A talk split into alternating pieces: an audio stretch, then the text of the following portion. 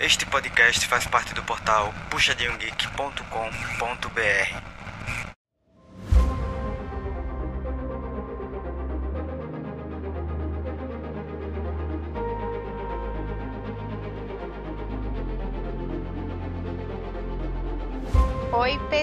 pessoal, bem-vindos ao PG Quarter. Esse PG Quarter vai ser para falar sobre a semana 3, os dias rodadas 5 e 6 do nosso queridíssimo amado CBLOL.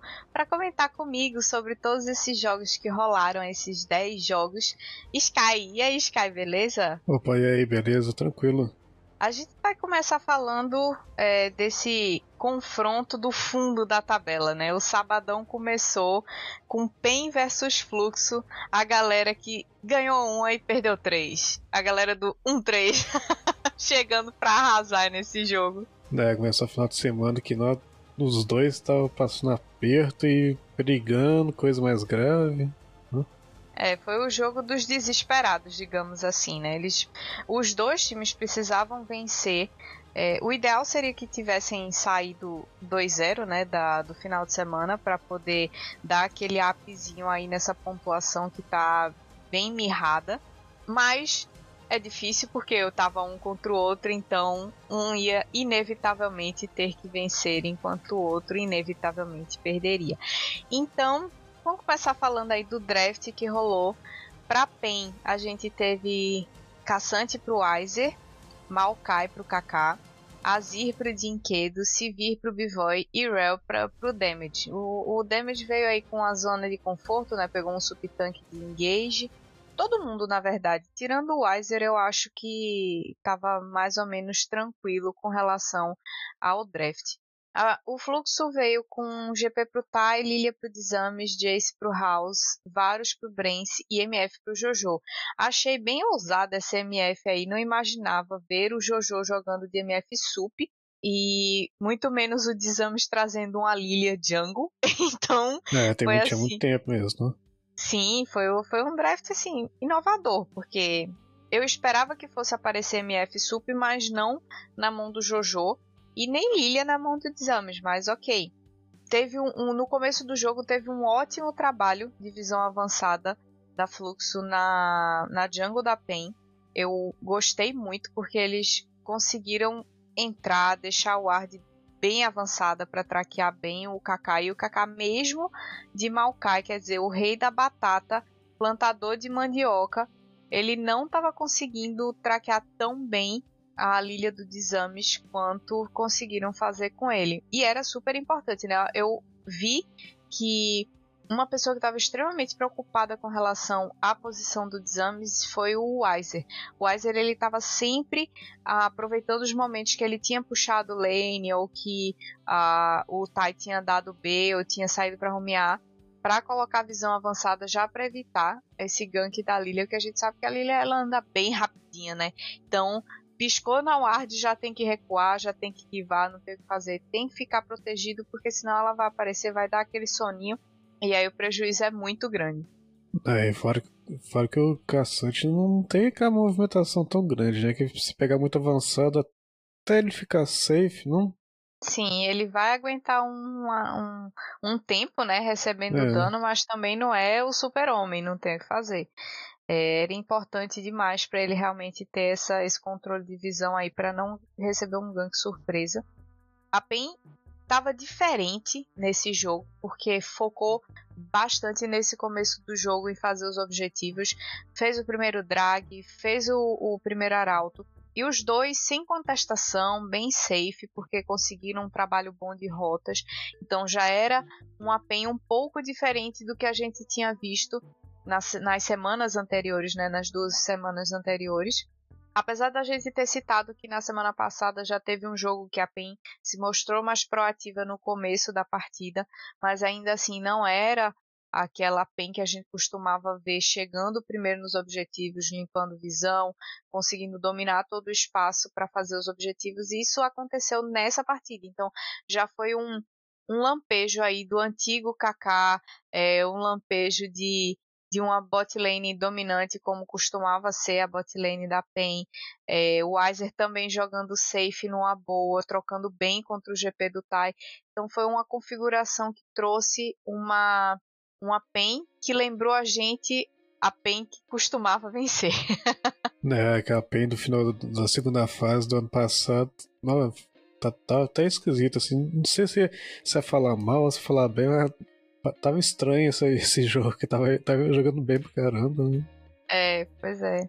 E o, o First Blood ele demorou um tantinho para sair, porque saiu só aos 11 minutos. E foi o Damage que pegou lá no a Pen soltou o Arauto no mid e aí o, o Damage conseguiu pegar o First Blood em cima do Desames.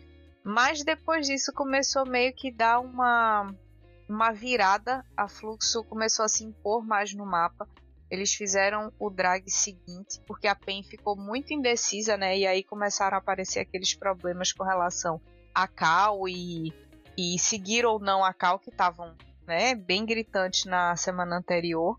E aí a, a PEN ficou meio hesitante, não sabia se contestava ou não contestava. No final das contas, a, o Fluxo fez o, o drag.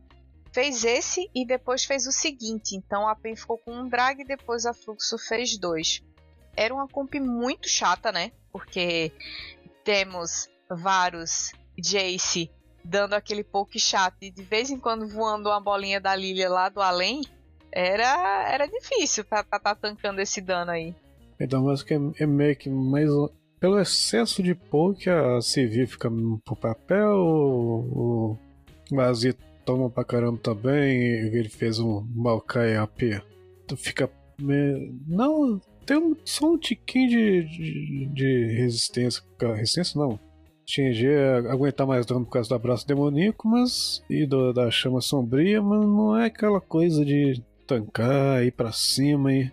É, aumenta o HP, mas não dá é. def, né? Esse é o problema. É um pouco que dá, já vai embora. Já, já vai muito, muito dano. Então, isso acabou dando uma segurada na PEN também. E era um dano misto, né? Não era aquele dano que era full AP, porque tinha também a ult do GP, o barril do GP, tinha o, o dano da MF que é meio mágico, meio meio físico, então era um dano misto que era difícil até itemizar, mesmo pro Temet que pode fazer full é, tanque e o Weiser também pode fazer full tanque, ainda assim era uma itemização bem difícil para priorizar, sabe? Se priorizar P ou priorizar D, sabe? Então não era uma coisa muito fácil para eles para itemizar.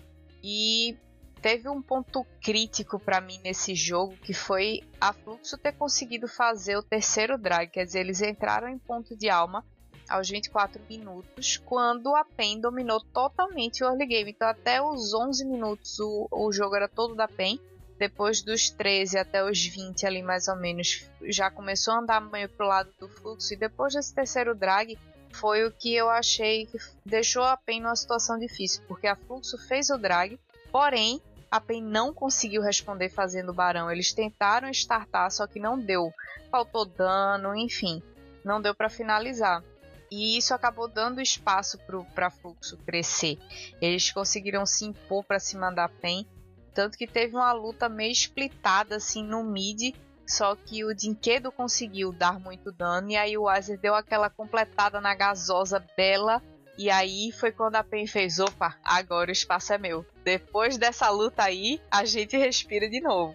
Né, assim, o Weiser pode, pode ter ficado negativo, tomou um saco, meio que não sacode, tanto sacode assim no top, mas ele tava sempre participativo, marcando assim, a, meio que zoneando, ele sendo o perigo, ah, eu não vou deixar ficar perto do caçante para não tomar ult e isolar alguém. Né? Ele tava sempre sempre perto jogado pra fazer alguma coisa. E para um campeão que não tem uma clear wave tão eficiente quanto um GP, eu achei que o Azer lidou muito bem com a lane phase dele. Ele conseguiu até botar pressão no Tai em diversos momentos e conseguiu rotacionar. Então eu, ach, eu achei que ele jogou bastante bem. E a partir desses 28 minutos aí nessa luta meio separada, que eu olhei assim, eu falei, vai dar ruim. Mas aí deu bom. É, aí o negócio tipo, virou pro lado dele, porque ele pegou, acho que três abates, se não me engano, nessa luta. E aí ele, opa, agora eu se consagro, agora dá pra, dá respirar tranquilo. E respiraram mesmo, porque depois dessa luta o, a PEN fez o Baron e começaram a, a forçar o top para ficar dando aquela troca de dano. E o que eu gostei foi que nessa forçada do top, a PEN deu uma paradinha lá no top, mas fez uma reversão super rápida. Quando eles viram que não ia dar mais para avançar, porque o fluxo estava conseguindo se defender. E eles também não iam conseguir puxar muito o mid, eles fizeram uma reversão bem rápida com o Dinquedo e o Weiser pro bot. E aí eles conseguiram abrir mais espaço. Achei muito boa a sacada deles, tipo, vamos, vamos, vamos resolver, vamos empurrar mais, vamos oprimir mais os caras. E todo esse espaço que eles conseguiram abrir foi acabou gerando o segundo barão, né? E não só eles conseguiram fazer esse segundo barão, como eles também tinham força suficiente com buff para oprimir de novo a fluxo, mesmo eles fazendo a alma das nuvens, porque a PEN não conseguiu pegar os dois objetivos. Mas, assim, pra piorar um pouco, além deles priorizarem a alma das nuvens, que não é lá grandes coisas assim, mas ajuda demais, o bot deles já, tava, já tinha caído até o inibidor, já não tinha? Tinha, tinha, né? tinha caído até é. o inibidor. E já não, já não tava conseguindo bater de frente com a PEN, deixa eles pegar Barão assim de graça. É, e a alma das nuvens, na verdade, não ia, assim, nem ia ser extremamente importante não ia fazer grandes diferenças para o fluxo e nem para PEN também. Então eu acho que a ideia de fazer o Barão da PEN foi muito melhor. O fluxo meio que pegou a alma das nuvens de consolação. Para Lilia foi maravilhoso, porque ela estava correndo a 200 por hora pelo mapa. Se ela saísse da base para outra base, ela conseguia em dois segundos fazer isso. Mas não, não era nada que fosse trazer muitos status para eles durante as fights, né? Que era o que estava pegando, porque o Caçante estava conseguindo entrar, o, o Azir do Dinqueiro já estava machucando bastante, tinha o damage de Rel para dar uns stunzinho para tancar também. E nesse rush final aí, depois do buff do Barão, aconteceu o primeiro pentakill de 2023 no nosso CBLU. O Dinquedo conseguiu espaço para dar muito dano e aí com o Azir dele, todos os soldados, ele conseguiu garantir esse pentakill aí e a vitória para Dona Pen, que respirou aliviada depois de conseguir essa vitória. Nós, sim, e, e alguém ganhasse levando só dois dragões tal, parece que é pouco, mas eles compensaram bem demais, não? É, eles se deram bem porque conseguiram fazer dois barões também, né? Convenhamos. O segundo jogo do sabadão foi Vivo Cage e Liberty. Esse jogo tinha uma tendência a ser um jogo meio paradão, assim, meio sem graça. Não por causa da Liberty, mas porque a Vivo Cage também não estava numa situação muito confortável. Ele era o terceiro time que estava um 3 aí, com uma vitória e três derrotas, de mão dada com a PEN e com o Fluxo. E eles precisavam muito também vencer da Liberty, principalmente porque a Liberty estava 2-2. Então, uma vitória para eles ia deixar eles numa posição ali de meio de tabela bem mais confortável. E aí, a Cade trouxe um draft que era para ser comfort pick, mas sei lá, eu não senti que eles conseguiram jogar tão bem assim com essa comp do jeito que tava. Não sei se porque o Greve não conseguia criar muito com com esse com o Vitor, né? Mas, enfim. A, a, a Cade fez o draft assim: Caçante pro Gigo, Seju pro Gato, Vitor pro Gravitar e Lúcia Nami na botlane. Foi primeiro e segundo pick, tá? Quer dizer, eles quiseram muito garantir a botlane pro Micão e pro Bounty. Já a Liberty respondeu com Jax, vai, Oriana Jin e Karma ressuscitaram um Oriana. O time da Liberty, eles estão desenterrando os bonecos assim. É, assim que é bom de ver, não? O Jin também dá uma sumida boa, às vezes aparece em uma, aí fica fora um tempo, aí pô, meio que eu acho que acaba a opção aí, pega o Jin. É, é porque baniram bastante coisa da bot lane, né? Baniram Ashe, Kalista, Varus e Caitlyn.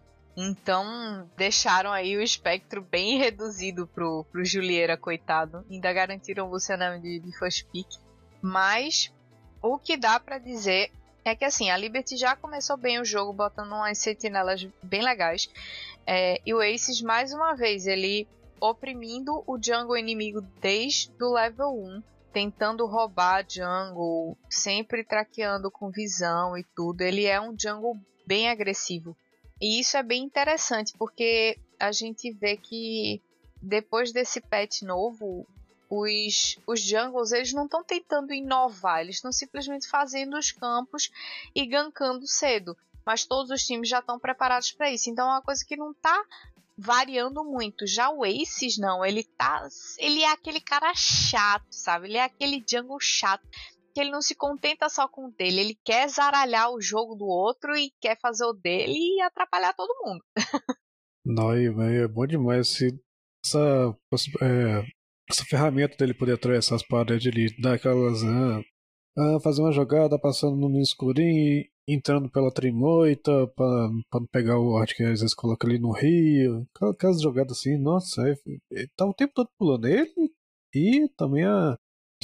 Me foge não, às vezes dá um apagão, dá coisa muito a óbvia. Exatamente. É. Essa atravessada de parede assim, nossa, é, é aquele pulinho. Pega de é surpresa. É. Principalmente no bot, né? No bot que dá para você vir, se você tá do, do lado vermelho, você vem pelo, pelo blue e passa naquele matinho ali, é. Às vezes dá, dá, dá doideira. Fizeram isso semana passada. É, o primeiro drag ficou para Liberty, foi um dragzinho Hextech aí aos 7 minutos. E logo em seguida teve o First Blood pro Aces. Foi um, um dive muito bem startado pelo cavalo, que por incrível que pareça tinha uma, uma karma startando um dive. E o Julieiro abriu a ult também, então deu todo espaço para eles conseguir pegar o abate e sair de boaça. Eu achei bem ousado da Liberty ter feito isso, mas eles têm mostrado esse, esse jogo mais ousado, criativo, e eu tô gostando muito de ver. Por mais que eles não tenham se saído bem todas as vezes, eles estão 2-2, mas eu gosto muito desse tipo de jogo que não é aquela mesmice de vamos esperar, fase de rotas, não sei o que. Sempre que dá, eles estão procurando um espaço para fazer uma coisa surpreendente. Eu gosto, gosto de jogo dinâmico, gosto de jogo inteligente e eles estão tentando aplicar isso de uma forma muito interessante. Isso não só no Brasil, mas assim, eu tento acompanhar um pouco na medida do possível as outras ligas e tal. O jeito de jogar tem mudado bastante mesmo não, sei lá, você não vê mais aquela. Tem uns picos, tá dando repetida, mas aos poucos tá mudando bastante. O estilo de jogo tem mudado bastante também. Pega com o patch novo entrar, vai dar aquela a, uma mudada maior também. Isso, isso para quem tá assistindo é, é bom demais, porque não fica aquela coisa. Pelo menos até no ano passado a gente falava bastante, ah, nossa, mais um padrão, mais um pique padrão, padrãozão top, mid, jungle, não sei o que. Era Aí praticamente alternar... a mesma comp, né? Eram as mesmas respostas e os mesmos piques. Ah, esse e ano tá bem melhor. Todas né? as lanes estão mudando muito, tipo, tirando bot, né? Porque são mais restritos e como os tanques não estavam sendo muito eficientes, estavam as fadinhas estavam reinando, por sinal, esse essa semana, semana 3 agora, ela foi já com patch novo, já foi com fortalecimento dos substank. Então, é, eu acho que eh, tirando o espectro da bot lane, todas as outras lanes elas estão com muitas opções, porque tanque, bruiser, assassino, tá tudo muito forte. Então o leque aumentou demais, demais, demais, demais. A gente vê Ione no mid, a gente já viu Vitor, já viu Jace. GP Top, Renekton, Caçante. Então, cara, é muita coisa. Antigamente a gente só via exatamente os mesmos picks, aquela chatice toda. Era NAR, NAR GP. Ah, é por aí. E Orne. É... Era NAR, GP e Orne. Exato. E é. Jax. E Jax. Ah, Jax. Era só isso. Era só isso. É disso quando agora a gente tem uma, sei lá, uma, uma Kali top, um, um Ione, ah, uma coisa assim. A gente quer ver as atrocidades, as, as coisas diferentes. Quer ver o mundo pegando fogo. Não, e, pro, e pro mid vai começar a aparecer muito a DC também. Tristana tá voltando a ser bem picada no mid. Sim. Vão aparecer uns, uns danos AD aí no mid, sim, com certeza. Mas é legal que estejam ressuscitando tudo, né? Não só isso. Já, já pensou, aparece uma Cassiopeia daqui a pouco, umas coisas bem esquisitonas assim. O tempo, o povo da Red gosta de pegar uma Cassiopeia também. Sim. Quem sabe a gente não vê por aí. A Cade fez o arauto, fez o primeiro arauto. E a Liberty foi lá e fez o segundo drag. Mas o mais importante mesmo, mesmo, mesmo, foi a luta pré-segundo arauto. Porque ela foi startada lá no Rio pela própria Vivo Cade, só que eles foram contestados pela Liberty, a Liberty que acabou garantindo o arauto. Então, essa esse momento aí já foi um momento ruim para Vivo Cade, porque eles se comprometeram, eles que comitaram e eles saíram no prejuízo. Então não era uma coisa que era para acontecer nesse momento para eles e, e, acabou dando vantagem para Liberty. Mas mesmo assim, depois do Arauto eles fizeram a Cade fez o, o drag, mas aí a Liberty que não é boba nem nada começou a se organizar inteira lá pro top porque eles queriam muito fazer o Barão, muito, bastante. E a, a Cade não ia deixar barato. Tentaram fazer um flanco assim meio torto. E a Liberty conseguiu frustrar essa tentativa de flanco com um engage topzaço do Aces, que desmantelou o time inteiro. E aí a Liberty, depois da luta, conseguiu garantir esse barão.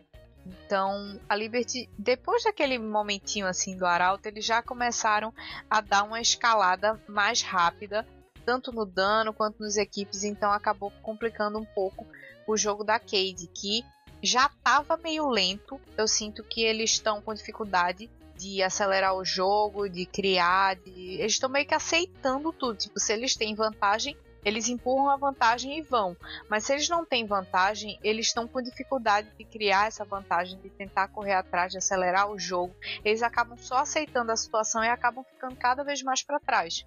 É, é meio que aquele negócio, só, só consegue jogar bem quando tá dando tudo certo, né? Fica meio preso, né? Ah, ah vamos dar tudo para fazer alguma coisa diferente. Né? Agora, agora vamos trocar tudo e ir por ali, eu vou, vou sei lá, fazer um bait, mas mudar de estratégia mesmo, do nada, assim, pelo menos pra ter um pick-off, pegar uma pequena vantagem, né? Às vezes fica com medo, fica meio assim, sei lá, nervo, é, nervosismo, talvez, time montado de novo tal.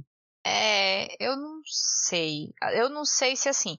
Não dá para botar a culpa em um ou outro especificamente, só que o que dá para sentir é que o resto do time, eles não estão conectados com o Gigo e com o Grevitar. Como eles já vieram da Red, já jogam juntos tem um tempo, eles têm uma sinergia própria deles, é meio como o robô e o Tinoz.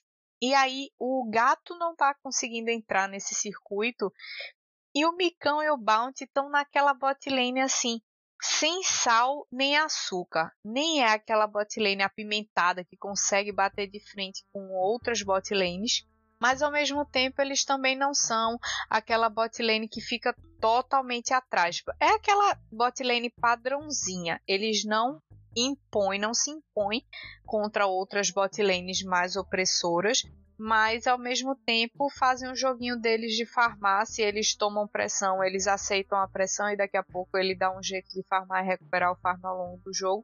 Mas não é aquele jogo ideal, né? Não é o que um jungle, por exemplo, espera. Ele espera que as lanes tenham vantagem. E as lanes da Cade não estão conseguindo tanta vantagem assim. É, mas com o tempo eles vão dar uma ajustada melhor no time, pelo menos que já agora foi a terceira partida. É, do terceiro final de semana, mas dá tempo ainda, tá meio assim, tá meio ruim, meio triste a situação, mas tá em tempo ainda de mudar. É, tem que mudar, porque daqui a pouco a gente vai estar tá chegando já no meio da fase de pontos aí.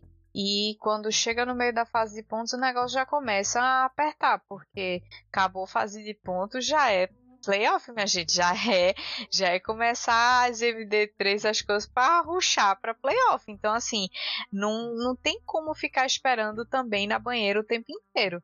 Foi um jogo super rápido, da, porque depois dos 26 minutos, eu acho, é, fizeram mais um drag. A, a Kate fez mais um drag, só que a Liberty conseguiu responder esse esse drag da, da Cade. A Cade chegou primeiro no pit, só que a Liberty já estava na cola. Então a Cade startou o drag, que eu acho que não deveriam ter startado.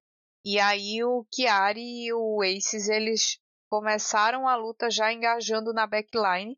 E a ult do Julieira veio só para facilitar a vida, entendeu? A Liberty conseguiu quatro abates e depois disso eles partiram pro GG. Então, o que que adiantou a Cade se afobar para tentar fazer esse drag? Era o segundo drag deles. E assim, não, não era um negócio tão crucial pro jogo, mas e, ainda se organizaram mal, sabe? Os caras estavam na cola deles, não é como se eles tivessem chegado no, minutos antes, já tivessem totalmente organizados e iam conseguir expulsar a Liberty de lá.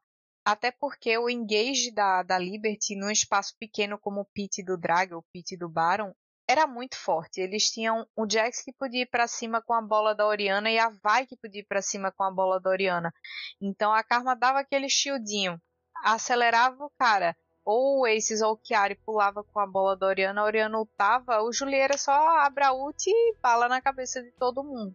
Era uma ideia muito boa e relativamente fácil de ser executada. E aí a, a Cade ela deu de presente para para Liberty um espaço para engage como esse, sabe?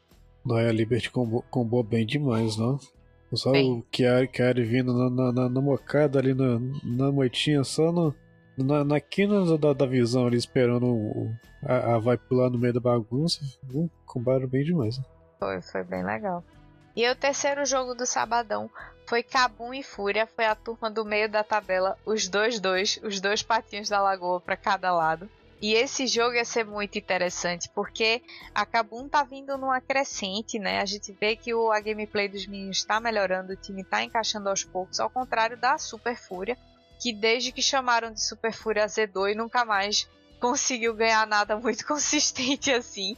Acabou trouxe um draft tranquilo, Nar pro Lonely, Elise pro Scary, Lee Sin pro Yuri, quer dizer, tirando esse Lee Sin mid aí que não tinha aparecido ainda, essa foi a surpresa do draft da Kabum. Efeito né? É, sempre tem, né? Aquela Copa. O que, que apareceu de novidade da LCK? Ou oh, vou fazer. Pior, pior, que foi exatamente isso. Eu, eu cheguei a ver no, no, meio da semana uma partida assim, hum, lá vem. Já vou, já, já tô vendo o que, que eu vou assistir no final de semana. não, não falha. Não. É, é o que ele aparecer com alguma coisa, ou aparecer algum pique exótico em outra lane que a galera ou vou fazer, ou quero. Aí o Dudão trouxe vários e o escuro tava de Rainer. A UFNB tava de Gwen, pegou a Gwen pra, tipo, zona de conforto total. Gucci de Sejuani, Envy de Silas, Trigo de Sivir e Redbert de Lulu. E eu tenho uma crítica bem grande com relação a essa do Lulu do Redbert. E ao Heimer do Escuro também, tá? Foi pet de fortalecimento dos substanques, pô.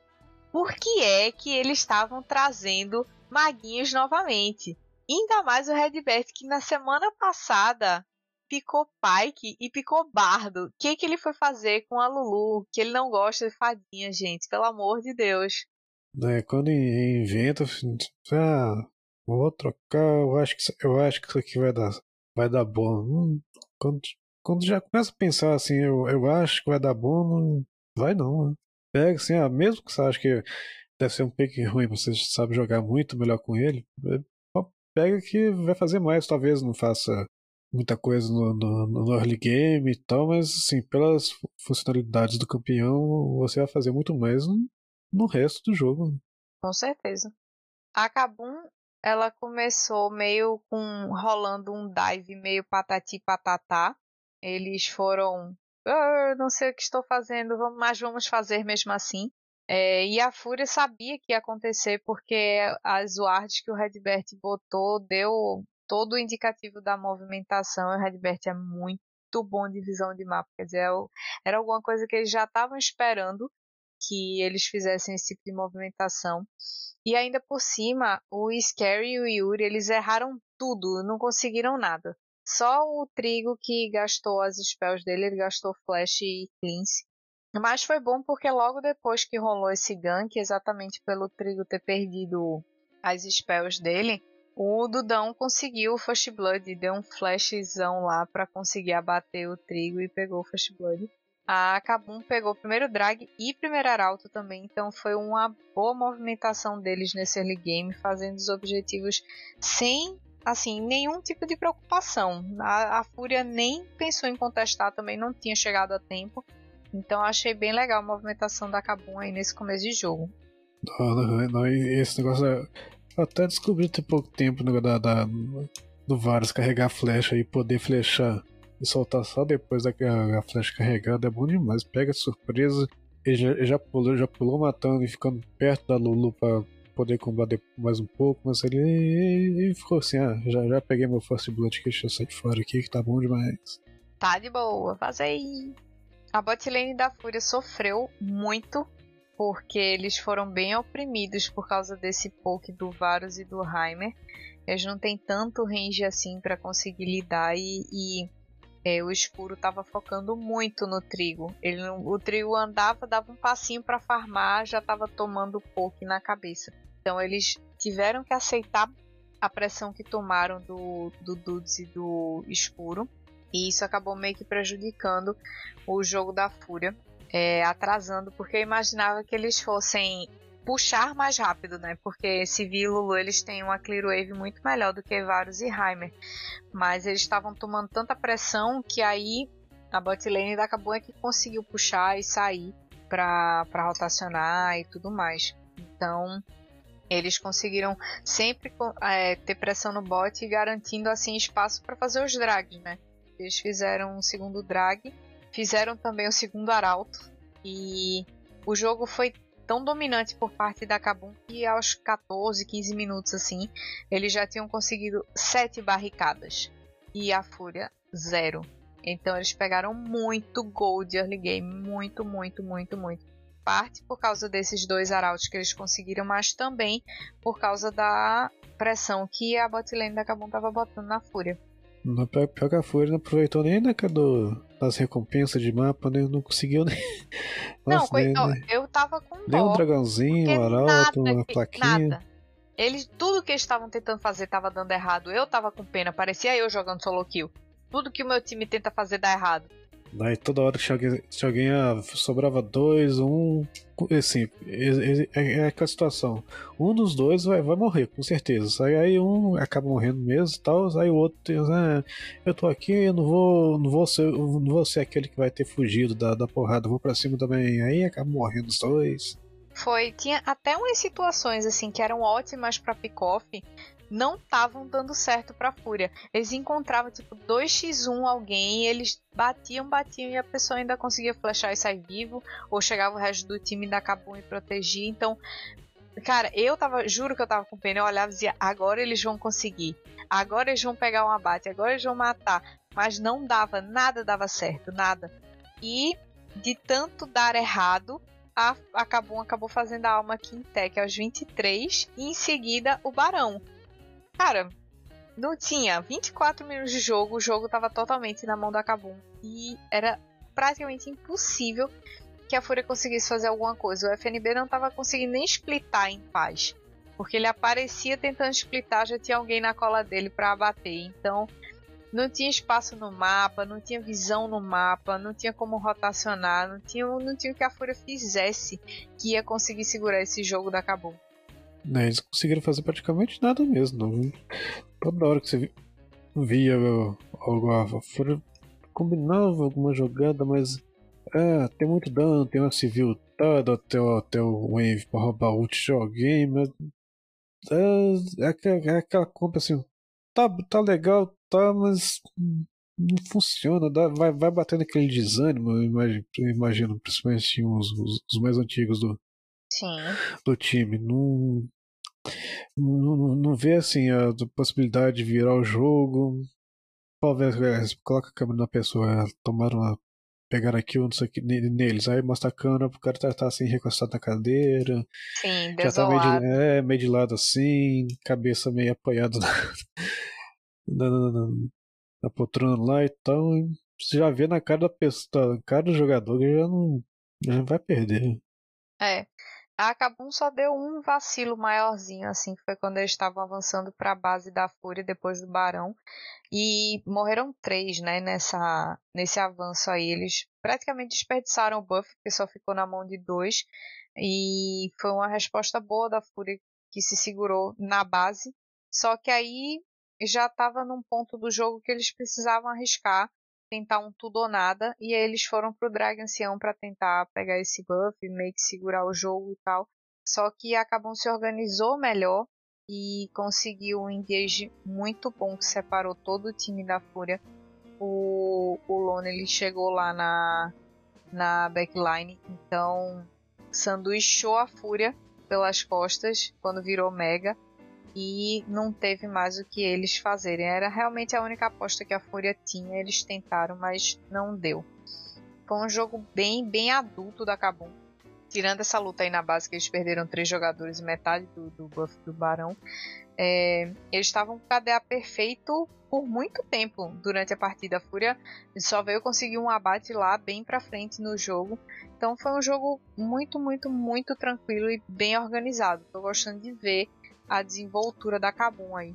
Mas esse ano eles melhoraram bastante. Né? O ano passado tava lá que era sempre figurante de meio de tabela não botava medo de ninguém, mas aí esse ano tá vindo bem melhor. Não, ah, não, não só eles, né? O campeonato todo tá bem, bem mais equilibrado. Tá, tá sim. O quarto jogo foi INTZ contra Los Grandes. A NTZ aí ressurgindo das cinzas no meio da tabela com duas vitórias e duas derrotas. E a Los Grandes muito bem, obrigada, tá 3-1. E o draft foi bem legal.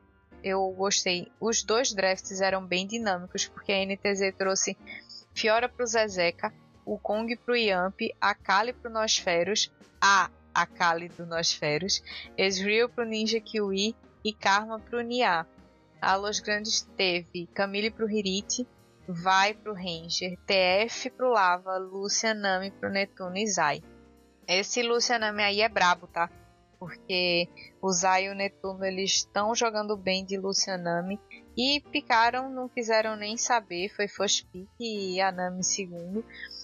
E a, a NTZ não se preocupou tanto assim com, com relação a esse first pick, porque não pensaram em banir nem o Lucian nem a Nami.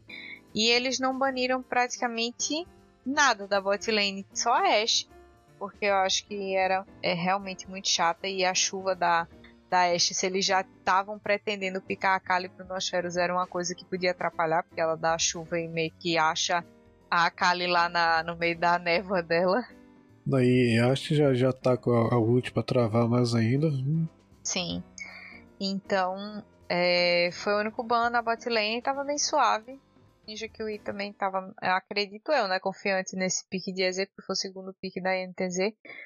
Mas eu acho interessante que, independente da, da matchup, o, o Lava ele é extremamente opressor na lane phase. Ele dá muito dano enquanto ele tá farmando. Ele tem um time muito, muito top, assim. Na hora que o, o, o mid laner inimigo ele tá farmando, anda para farmar, ele dá um pouco, dá outro pouco, dá outro pouco, dá outro auto-ataque. E aí o minion dele tá de boa, ele vai farmar o wave dele safe e não deixa o outro cara farmar. O, o Nosferos, no começo, acho que no final da segunda wave, se não me engano, ele já tava tipo meia vida, ou menos de meia vida, ele precisava da B. E o, o Lava, ele tava full HP, tranquilaço, controle de wave absurdo, o cara é muito bom. Não é, não é à toa que lá no começo, assim, quando começou lá as contratações estavam assim, ah, tá vindo lava. Hum, esse cara é bom. Contratação boa e tá valendo a pena, né? Foi. Ele, ele foi uma boa contratação, mas a, a, o pessoal tá caindo bem pesado em cima do dele, né, da, da, do jogo dele em si. É, as pessoas se preocupam muito em abater ele, não deixar ele crescer e tudo mais. Então, o jogo dele não é fácil. E eu sinto que ele sempre dá uma decaída assim na transição do mid game porque exatamente por causa dessa pressão que ele sofre, mas aí quando esquecem um minuto dele, um minuto, tipo, sabe criança pequena no shopping, você vira, pisca um minuto, quando vê, sumiu, já já tá lá, já tá causando confusão.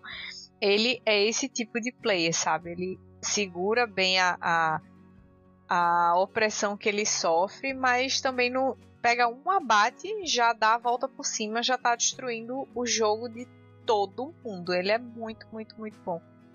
O primeiro objetivo foi para Los Grandes, foi o drag. tempo razoável, 8,50. E teve o First Blood, que eu achei interessante porque o Nosferos subiu para gankar o Hirit e revezou o agro super bem junto com, com o Zezeka. E eles conseguiram abater aí o, o Hirit embaixo da torre. Achei bem interessante a movimentação dele, gostei. E por causa disso a INTZ conseguiu espaço para fazer o Arauto e um tempo depois para fazer esse drag. Não, e enquanto isso o Lavo tava lá no mid lá, levando. pegando as placas dele, aproveitando assim, me deixou sozinho, vou levar. De, deixa o meu TF sozinho que não, que eu vou levar essa torre sozinho aqui. Foi. Ele, opa, me deixaram no play sozinho, vou afrontar. e o, o Ranger meio que devolveu esse gank que o Nosferos deu lá no top. Ele armou junto com o Lava pra cima do Zezeca, tadinho. O Zezeca tava sozinho. E o Lava acabou gastando a ult para não deixar o, o Zezeca fugir. Só que já tinha dado tempo do Nosferos e do Yamp subirem, né? Depois do, do drag.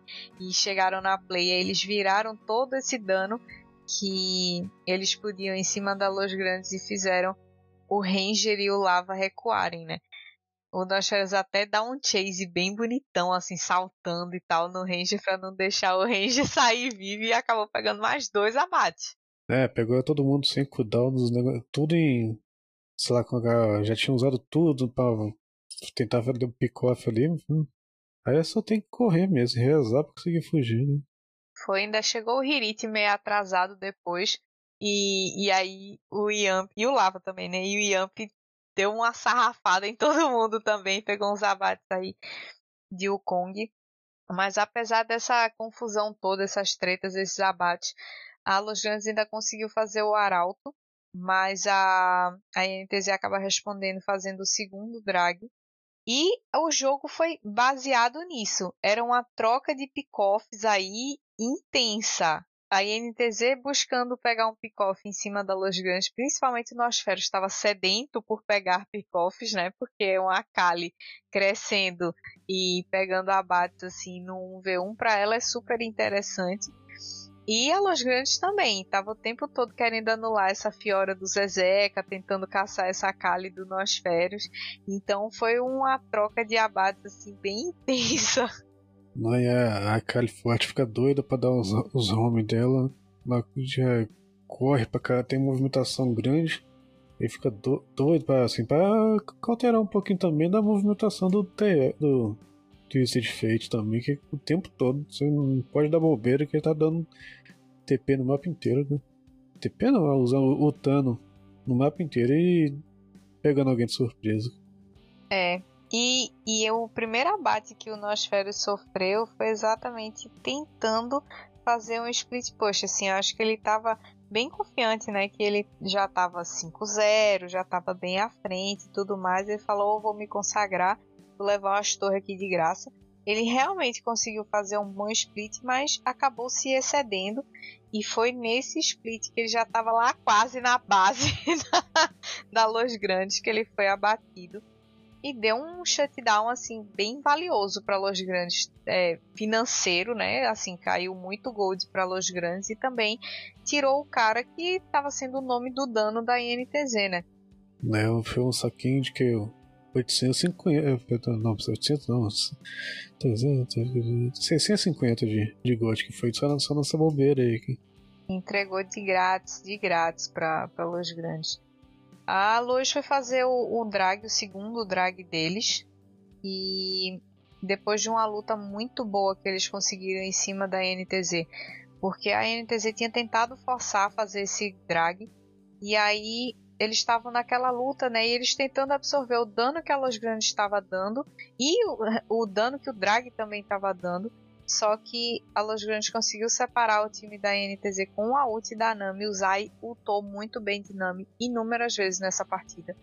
E aí, na hora que a NTZ se separa, o, eles conseguem bloquear o flanco do Nosferos e aí conseguiram um ace. Então, nesse ponto, apesar da Los Grandes ter apanhado, apanhado, apanhado da NTZ e o Nosferos ter batido, batido, batido na Los Grandes, foi a vez da NTZ começar a apanhar.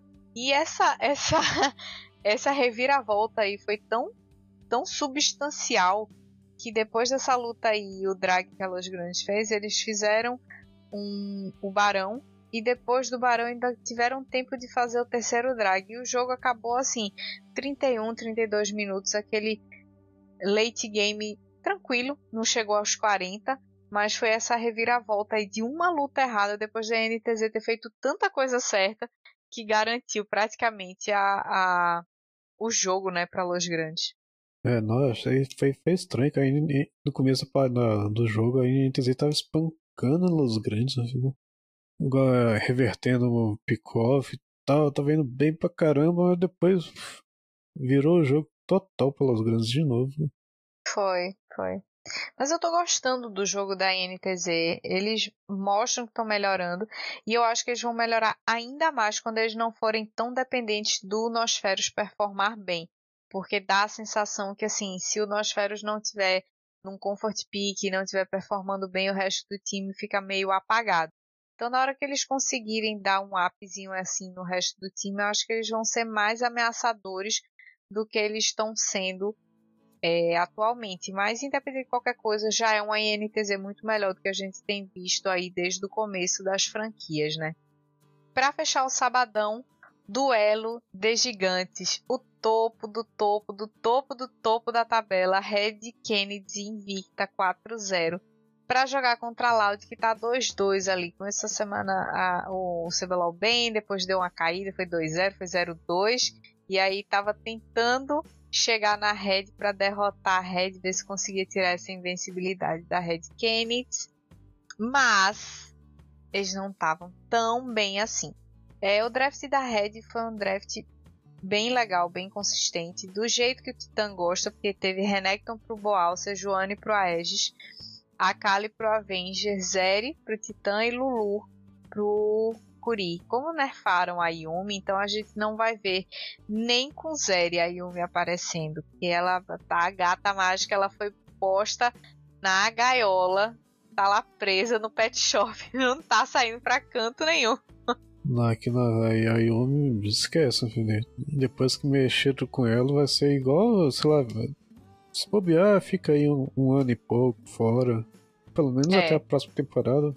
Até não vou mexer, vão, não. Vão ter que dar um rework, né? Depois desse Ih, Não esquece, né? Tem, tem, tanto campeão já programado, três campeões, eu acho que é uns três campeões novos, três rework, deixa a gata quieta lá. No...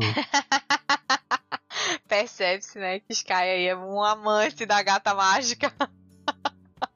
Não, eu reconheço que ela é fortíssima. Aí depois que fizeram essa destruída nela, por que não quer mexer nela tão cedo? Eu ainda acho que ela vai sofrer um rework antes do que todo mundo tá pensando. Eu acho que ano que vem já vão dar uma mexida nela. Mas, é, vamos lá, né? Caçante pro robô, vai pro Croc, Rise pro Team, Lucianami pro Root e Cells. Mais uma vez, eu não entendo por que, que não foi picado um boneco mais tanque, já que só ia ter Vai e Caçante para fazer essa frontline aí para Loud contra um Renekton e uma Sejuani, né? Mas ok, beleza. Fizeram esse draft aí maluco e o, o Avenger já começou do jeito que pediu a Deus. Com 3 minutos e meio de partida, ele conseguiu um double kill. O Aegis gankou lá no, no mid e, e, o Avenger conseguiu eliminar o Tim e o Croc.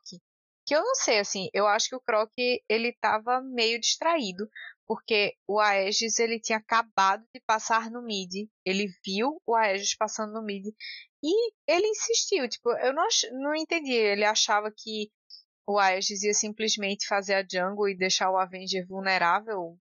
Não fez o menor sentido.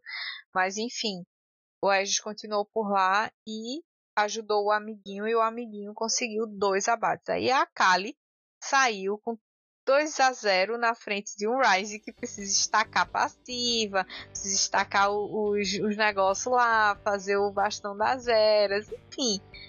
Coitado do Tim, né? Ah, não, mas nessa jogada aí, nessa jogada aí ele foi guloso, que dava pra ele ter saído vivo, de boa, né? Foi, ele, ele foi. voltou pra tentar vingar.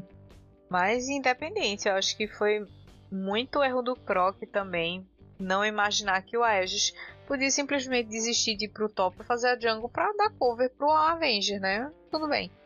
Teve. A Loud acabou fazendo o primeiro drag. O Croc morreu, mas garantiu o buff. A Red respondeu fazendo o Arauto. E depois disso, acabou. O objetivo foi da Red. Tudo que tinha para fazer nesse mapa de objetivo, a Red fez. O Aegis e o Avenger, eles estavam jogando muito e muito bem juntos. A Loud tentou se organizar do jeito que conseguiu, do jeito que deu, porque a Red já tinha uma vantagem muito expressiva aos 13, 14 minutos de jogo mais ou menos. É, e conseguiu combater um pouco a força que a Red estava tentando impor para cima deles, mas eles não tinham condições de fazer nenhum objetivo, porque a Red já estava muito mais forte, já tinha uma frontline muito legal e a quantidade de vantagens de barricadas e de status dos drags que eles conseguiram fazer acabaram que seguraram muito o jogo da Loud, apesar da Loud estar tá tentando se segurar do jeito que dava. A Red, tipo, olhava e dizia: Beleza, vou fazer meu jogo, tu tenta a sorte aí. Aí, pra tancar uma casa que já tava forte desde os 10 minutos de jogo, tem que fazer um, um, um semi-milagre aí, porque já, já snowballa muito rápido, né? Muito, muito.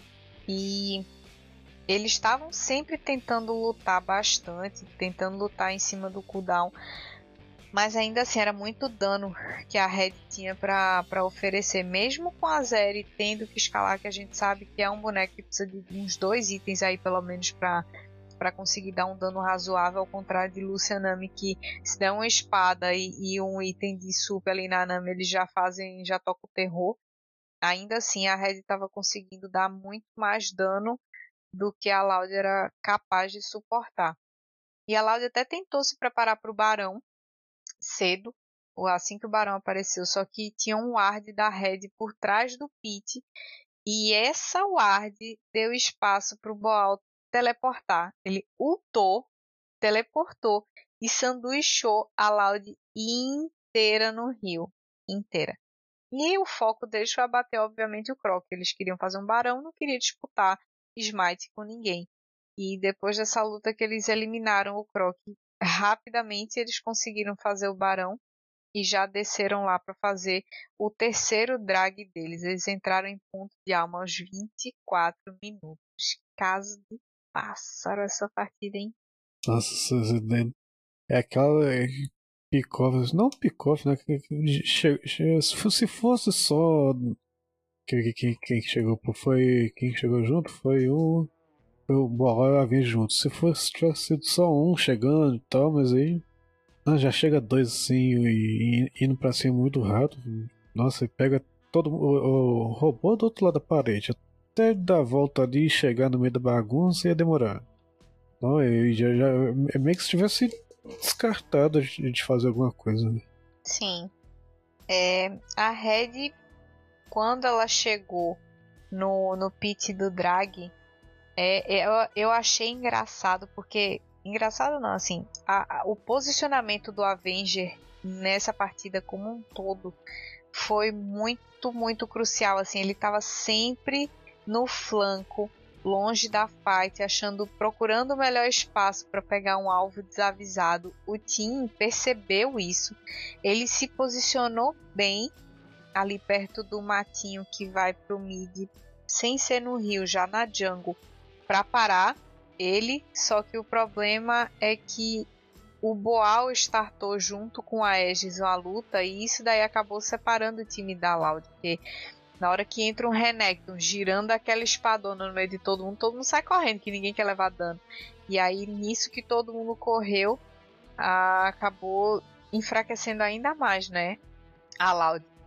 E aí o Titã e o Curi focaram logo em matar o Croc. Para evitar que ele também tivesse ali na disputa. E o resto fez 3v4 suave, suave na Loud. E aí rolou a alma infernal depois dessa luta aí belíssima da Red. Nossa, um, um Renekton lutado e com buff da, da Ananzinha, viu? nossa, é, é, é, doído, viu? Não tem. É. tem só, só corre. Tá com stun, enraizar. Sim, eu acho engraçado que quando o Renekton chega, tipo, flecha, sei lá, flecha e ulta no meio da, da fight, parece aqueles caras no meio do carnaval de Olinda, assim, carregando isopor na cabeça. Ó o pesado, ó o pesado, ó o pesado. A galera abre espaço, assim, ah, pro cara vazar, sabe? Tipo, é. Chega é... cara gigante ali, nossa. total, total. O pessoal não quer nem saber de encostar perto daquela lâmina. E aí, depois de fazer a alma, a Red foi fazer o barão e já era o segundo barão deles, né? Eles simplesmente pegaram esse buff, puxaram mid bot e garantiram o GG. O que dá para dizer da Red nesse começo de campeonato é que tipo assim, se eles não enjoarem um do outro daqui para os playoffs, olha, não posso dizer que entreguem as taças, mas eu posso dizer que eles chegam bem numa final ou na semifinal. Porque assim, o time tá com uma sinergia, cara. Uma sinergia absurda. O Avenger tá se esforçando bastante para expandir a pool, para melhorar e tudo mais. O Titã falou que o Boal e o Avenger ainda estão inseguros com relação a algumas coisas, ainda estão precisando melhorar a mecânica e eles estão batendo bem forte em cima disso. E os caras estão dispostos a melhorar, então estão treinando muito isso. O Curi era o, o, o, suporte que o Titã sempre quis, ele pediu bastante para ter um suporte coreano há muito tempo. E aí agora que ele tem, ele tá tipo BFF do Curi. E isso é muito legal e importante para para botlane, né? Não dá para deixar uma uma botlane que não se entende, é uma coisa que não rola. Tem que tem que se entender, tem que se dar bem. Então esse time da Red ele tá muito muito, muito redondinho. Muito, cara, não tenho o que falar. Os caras estão voando baixo. Tá, então tranquilo demais. No mínimo, final Por enquanto, assim, a gente tem aqui uns 30. São 18 jogos, já foram. Foram até, até esse final de semana foram 6, é uns 33% do campeonato já, já passado assim, eles. Não, acho que não. Tirando assim, um, um, uma jogada e tal, uma situação a, mais, mais forte para outro time em alguma jogada, mas fora isso eles estão tranquilos e tal, não tem que assim, nossa, perdemos, fizemos muita besteira. Não tem não, estão muito não, são boa. coisas, é, são coisas bem pontuais. O Titã e o Curi não morreram nessa partida também. É mais uma partida que eles terminaram com o KDA perfeito. Isso mostra uma maturidade, né? Que o Titã antigamente era pego fora de posição várias vezes e tudo mais. Então, o posicionamento melhorou, o macro melhorou e o time todo tá numa sinergia muito interessante. Ao contrário da Loud, né? Que eu tô vendo o Croc aí se perdendo de novo, como foi no começo do segundo split da, do ano passado. Mas não é nada que eles não possam recuperar. É, tem que ver aí o robô também para entrar no. Consenso. Num, não é, assim, ele, ele tá aparecendo tiltado e ele tá com a cara assim mais sisuda, mais tensa, então não dá para saber se é alguma coisa pessoal o que tá rolando, mas é, não é o, o, tipo, o espírito dele. Então ele tá precisando também voltar para aquele robô mais risonho, mais mais sociável, mais tranquilo porque isso afeta diretamente o Tim. Quando, eles, quando ele não tá bem, o Tim acaba sentindo e acaba ficando mais retraído também. E o Sérgio parece estar tá de boa, mas eu não tô sentindo que ele tá tendo uma boa sinergia com o Root ainda.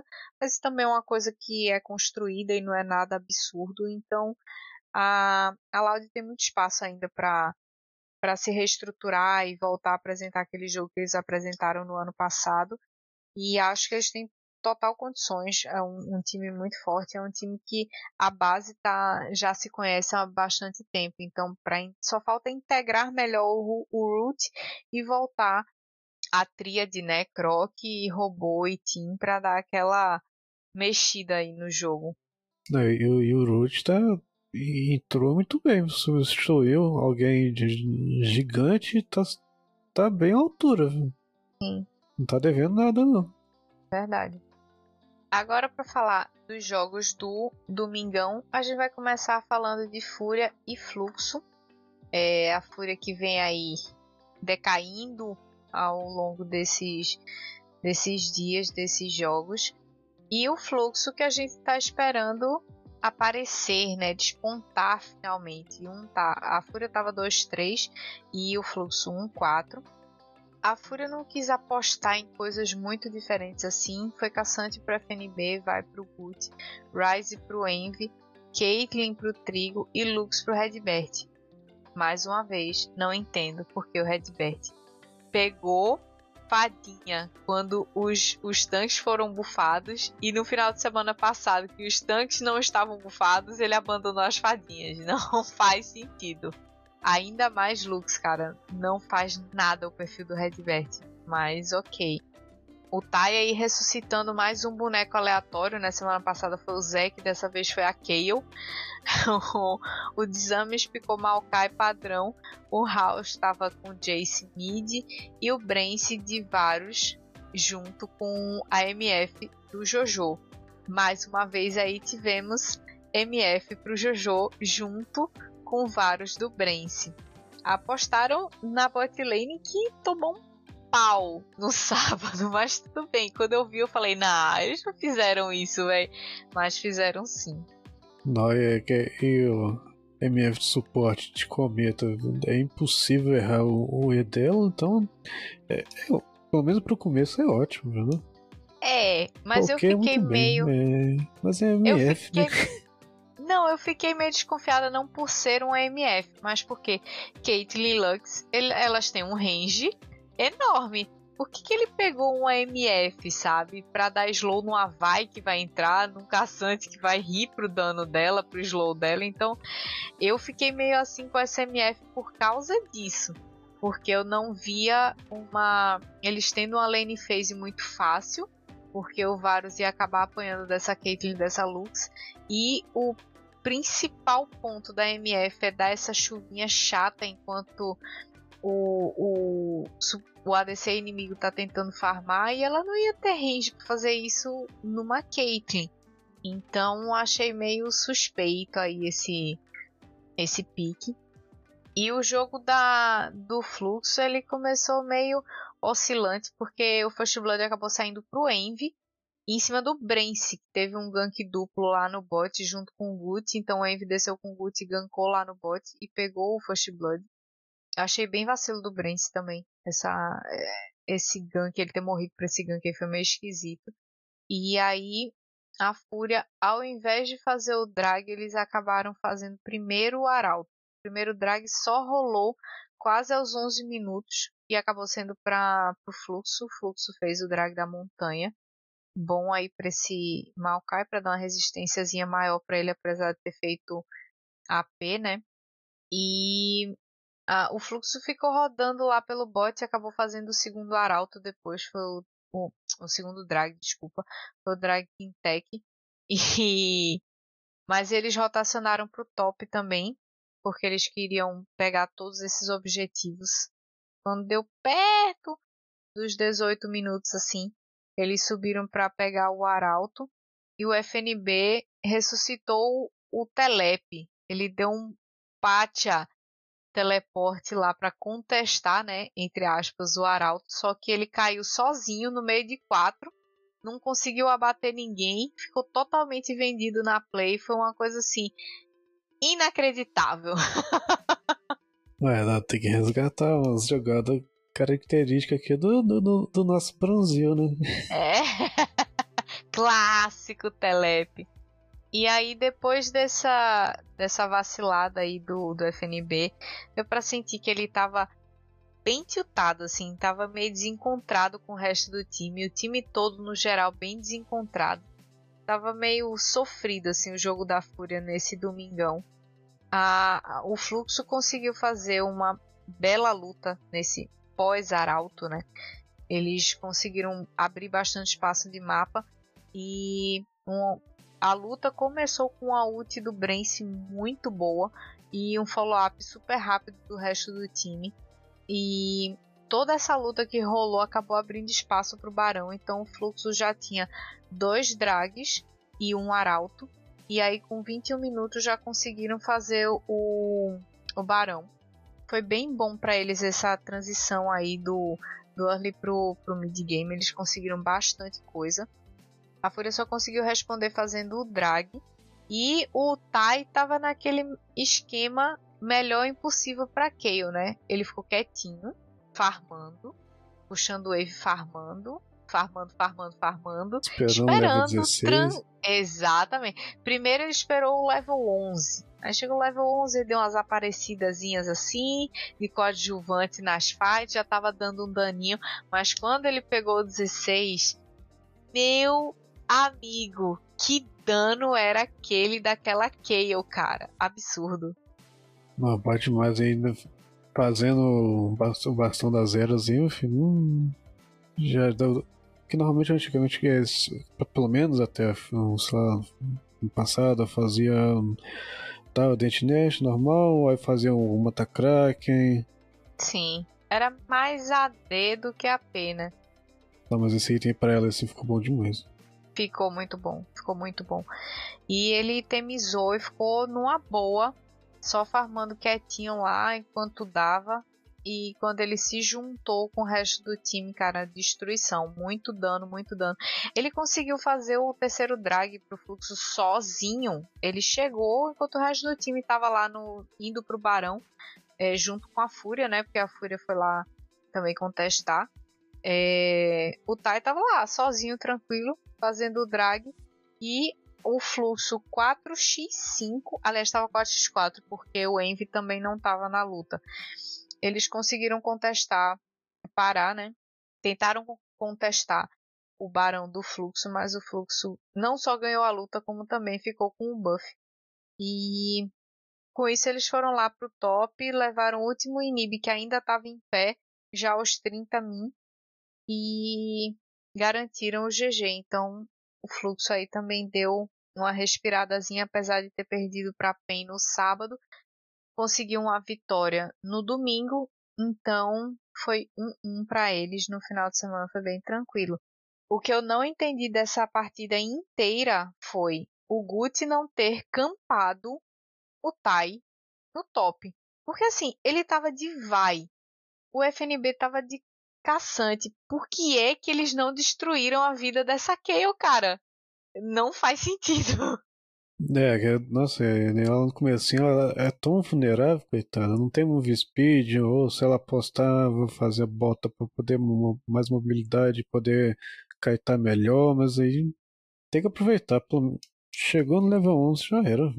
Super, ela fica sem mana cedo, ela não tem muita vida, ela não tem tanta mobilidade assim. Quando pega 6 ainda tem a ult que deixa aquele tempinho vulnerável, dá pra ultar e dar um flash, mas tirando isso, achei vacilo supremo da, da Fúria não ter campado o top. Mas enfim, aconteceu, perderam. Mais um jogo apático aí da, da, por parte da Fúria e o Fluxo que não quer saber disso. Resolveu garantir dar essa mordidinha nesse jogo aí e dar uma respirada depois de ter perdido no sábado para PEN. E falando em PEN, o jogo seguinte, o segundo jogo do, do Domingão, foi o clássico do League of Legends, PEN TZ. E NTZ aí 2-3. Contra a PEN também estava 2-3. E o draft do da INTZ foi bem legal. Assim, o Yamp não pestanejou, picou Elise first pick. É, teve ZZK, teve Renekton pro Zezeca, Tristana pro Nosferas e Ninja Kiwi com MF, que eu acho sinceramente que o pessoal achava que ia ser suporte, mas na verdade quem foi suporte foi o Amumu. O Nia ressuscitou esse Amumu Sup aí que não aparece também faz séculos. Não, é por isso que é, é, é aquele fator surpresa. Assim. Pegar MF, né? Tá, é suporte, é não sei o que, tá. Do, do nada virar Amumu su, suporte. É pega é, desprevenido, e, né? É, e um Amumu que entrava redondo nessa comp, né? O To prendeu todo mundo ult da MF, ult do Renekton, cara, não precisava, não precisava ter nem cinco no time, só precisava ter três. Exatamente. E a PEN respondeu com Nar pro Weiser, Maokai pro Kaká, Silas pro Dinquedo, Zeri pro Bivoy e Nautilus pro Damage. Não acho que Zeri e Nautilus tenham uma sinergia muito boa. Porque, apesar de ser um boneco cheio de mobilidade, ela demora muito para escalar e eu acho que ela se vira muito melhor com o ADC que dá. Um escudinho, uma agezinha, uma proteçãozinha, uma curinha, porque só ter um saco de pancada para tancar para ela, não acho que é uma boa ideia. Mas a PEN resolveu apostar nesse Nautilus, né, já que é um super comfort pick pro damage, ainda mais depois de ter passado por esse buffzinho. Não gosto também do Carioca de Maokai, ele não tem feito bons jogos de Maokai. Primeiro porque a sensação que eu tenho é que ele bota as batatas e ele ou se distrai ou ignora o, o, a movimentação do time inimigo, porque várias vezes ele acaba sendo surpreendido e até não se importa assim de tentar responder a movimentação do jungle inimigo quando ele vê a movimentação. Então, sei lá, para que você pega um Maokai se você não vai extrair 100% do que a batatinha pode te dar, sabe? De visão, de slow, de tudo mais, enfim. O Weiser Dinar, ok, nem fede nem cheira, mas que ia precisar muito desses silos do Dinquedo despontar para conseguir fazer boas plays e acabou que não deu tempo nem do Silas do Dinquedo aparecer direito, porque a NTZ dominou o jogo. A verdade é essa. Temos que ser honestos, a NTZ dominou o jogo. No outro dia você anda aquela esperança, ufa, agora vai. Agora, agora Apresentou é, um é, jogo bom. é, no próximo dia parecia que estava semana passada, semana passada. Foi. A INTZ fez o primeiro drag. O First Blood foi pro Yamp, foi em cima do Carioca, depois que a PEN resolveu engajar. Então, assim, foi uma resposta para a movimentação da PEN. O segundo drag a INTZ fez também. E a contestação da PEN para esse segundo drag da INTZ foi um desastre total e completo. Dava para tocar, você conseguia sentir a desconexão do time generalizada, assim, aquele ponto crítico que realmente precisa melhorar na PEN ficou super evidente nessa contestação desse segundo drag da INTZ. E assim, a INTZ só agradeceu, porque depois disso fez Arauto, entrou em ponto de alma super cedo, aos 18 minutos. A INTZ estava chegando muito antes nos objetivos, limpando e colocando visão. E com 20 minutos de jogo eles já tinham aberto 5k de gold em cima da PEN. Na comp que eles fizeram, uma Tristana que não parava de crescer, era praticamente decretado que a PEN não tinha chance de voltar nessa partida. É, e, e esse, esse Nautilus eu lembrei do que foi ano 2023, lá do finalzinho de 2022, a gente falava assim, ah, é, tá dando bobeira, mundial, não sei o que, mas é um, é um Nautilus que dá uma, uma, uma, uma ancorada e vai sozinho na frente, e aí tá acontecendo a mesma coisa, velho. Com a síndrome do Nautilus. Ah, eu sou, eu sou forte, tanco tudo, pode achar que eu vou na frente. Mas aí foi e sozinho lá. Fica sozinho uns 3 segundos e já era. E pô, ele vai rucar quem? Um Amumu? Se de repente ele ruca o cara da ult no pé de todo mundo, ele vai parar um MF, talvez com a ult, beleza, mas tem uma Tristana que vai pular em seguida, tem uma Elise que dá rapel, o Renekton nem liga, porque o tanto de tenacidade de vida e coisa que, que ele recupera. Então, hum, eu não curti, não curti, não curti mesmo esse pique de Nautilus, mas dava para ver que a intenção da PEN era deixar o damage confortável. Ele, ele realmente estava no comfort pick, mas não se pagou, e principalmente porque o Dinquedo, que ele é o que mais tenta, e eu sinto que é o que está jogando melhor, ele não conseguiu jogar porque o time todo perdeu as outras lanes. Tipo assim, não tinha espaço para ele. É, não dá, coitado. E, e, ele fica querendo fazer isso, é que. Ah, joga responsabilidade no, pra mim, que eu vou.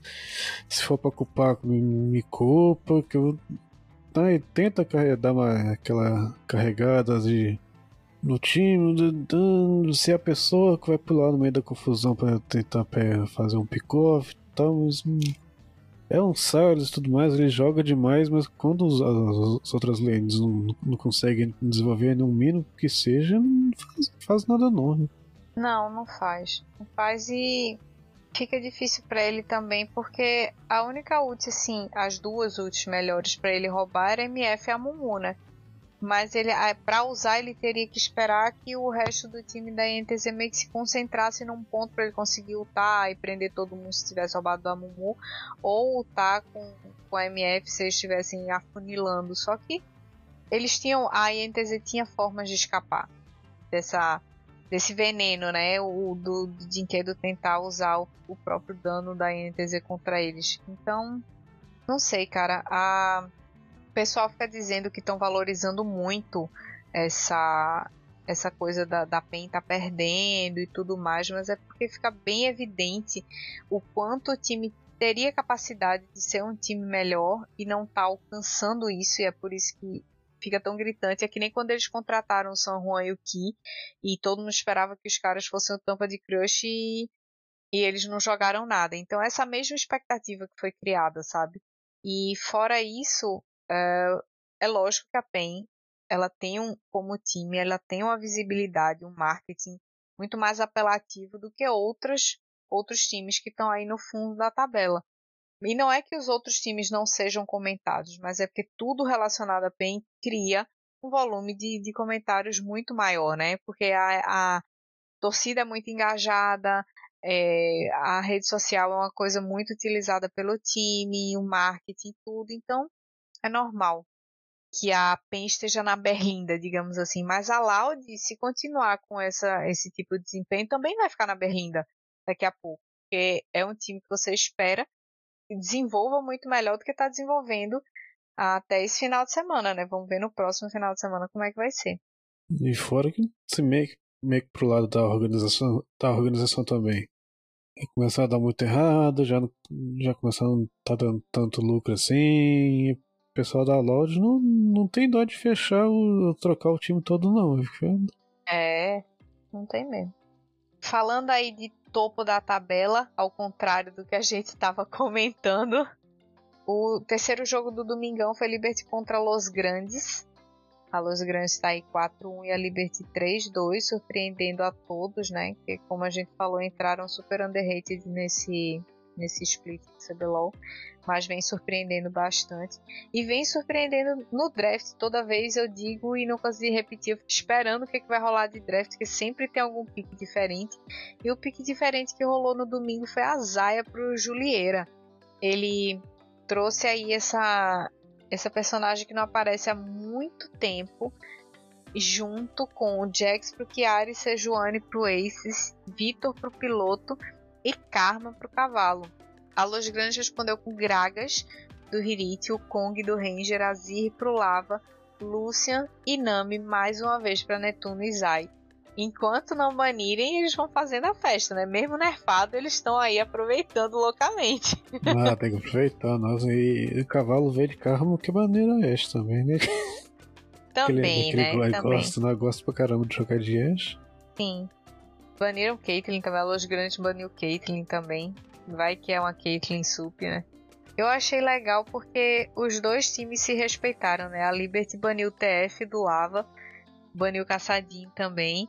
E a Los Grandes baniu a Ash Caitlyn, né? E a Elise do Aces, a Vai também do Aces, que ele fez ótimos jogos com, com esses dois personagens. Inclusive, ele é o Jungle que tá deixando as estatísticas da Vai positiva, porque todo o resto perdeu. Acho que ele foi o único que ganhou três ou quatro partidas com ela, não sei. Então respeitaram e baniram a Vai do menino. E o jogo começou bem intenso. Push Blood saiu para Los Grandes é, no X1 lá no top entre Hirit e Chiari. O Hirit conseguiu abater o Chiari clean. Depois passou um tempo meio morno e o primeiro drag aconteceu para Los Grandes só aos 11 minutos, quase 12 minutos, se não me engano. E aí a Los Grandes dominou esse comecinho, né, os, os objetivos, pegou o Arauto, mas a, a Liberty não deixou barato respondeu no drag. Assim ficou essa disputa, né? Um, um faz aral, outro faz drag e tal. Achei legal que a, a Liberty não deixou simplesmente a Los Grandes fazer todos os objetivos que queria. Já tinha perdido o primeiro drag, já tinha perdido o primeiro arauto, então eles foram lá e fizeram o drag. Mas o, o a Liberty ela estava muito, muito mais focada assim em colocar e limpar visão avançada, principalmente na transição do early para o mid game, com medo, né, exatamente dessa dessa movimentação que a Los podia fazer com o Ranger e tudo mais. Mas mesmo com toda essa visão que a Liberty botou, a Los Grandes conseguiu um ótimo espaço de mapa, estando even, né, em todo o resto assim de, de abate, de tudo mais e ainda tomando esse prejuízo da visão, eles conseguiram mesmo assim abrir um bom espaço de mapa. É, o Zai, de novo, mais uma vez lutando super bem dinâmico, é, principalmente assim, nas lutas lá pro mid-game, ele conseguia sempre separar o time da Liberty, então foi bem importante a presença dele na, nas teamfights. E cara, não tenho o que dizer, o time da Los Grandes ele tá conseguindo achar o jeitinho dele de jogar, né? Não, tá é demais. E ano passado começou a dar uma recuperada boa, assim, no, ah, dando aquela troca que tanto, depois de tanto problema que teve. Mas aí ah, tá lá fundado na tabela, começaram a recuperar muito bem, jogando, jogando bem pra caramba. esse ano tá, tá vindo melhor ainda. Né? É... Também, né, com esse técnico da T1, né, não tem como. É, tem, tem que melhorar, né, velho? Se não. o dinheiro tem que, tem, que, tem que dar retorno.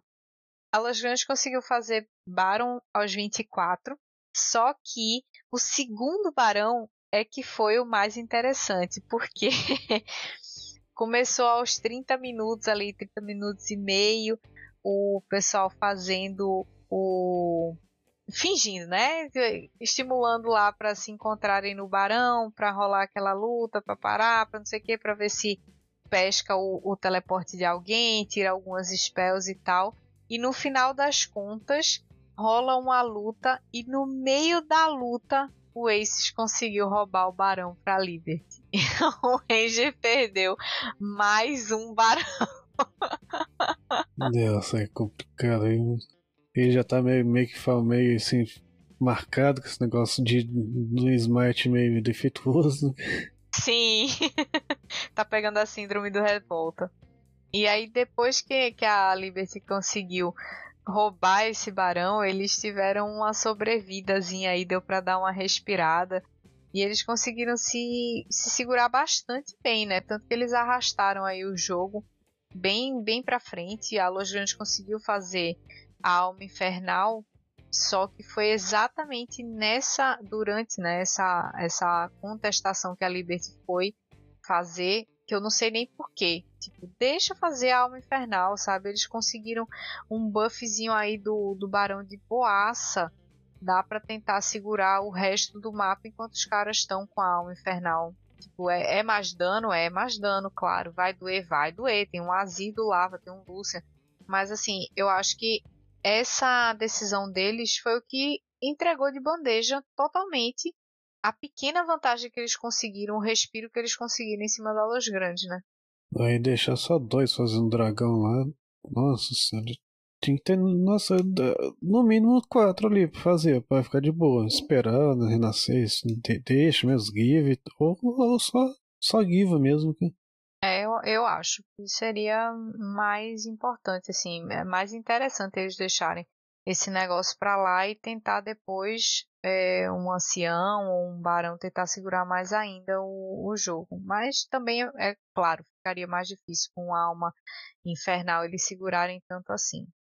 Algumas coisas que eu queria pontuar com relação a esse jogo é que eu gostei muito do jogo do piloto, porque enquanto todos os mid laners eu vi tomar muito, muito dano do lava, assim, ficar pouco saudável durante a lane phase, não foi o que aconteceu com o piloto. O piloto jogou super bem de Vitor contra esse Azir. Eles ficaram parelhos o tempo todo em farm, pressão de rota e tudo mais. Então, jogou de maneira bem inteligente, bem bem interessante contra o, o Lava. O Netuno, ele vem jogando bem, vem apresentando melhoras a cada jogo. Ele tá numa sinergia bem legal com o Zai. E a Los Grandes sofre um pouco quando tem os jogos acelerados. Né? Eles acabam dando uma sofrida no, no começo do jogo. Mas eles vêm achando também formas bem eficientes de equilibrar quando eles tomam essas desvantagens no começo do jogo. Eles revertem lá para o mid-game e aí acabam ganhando a partida.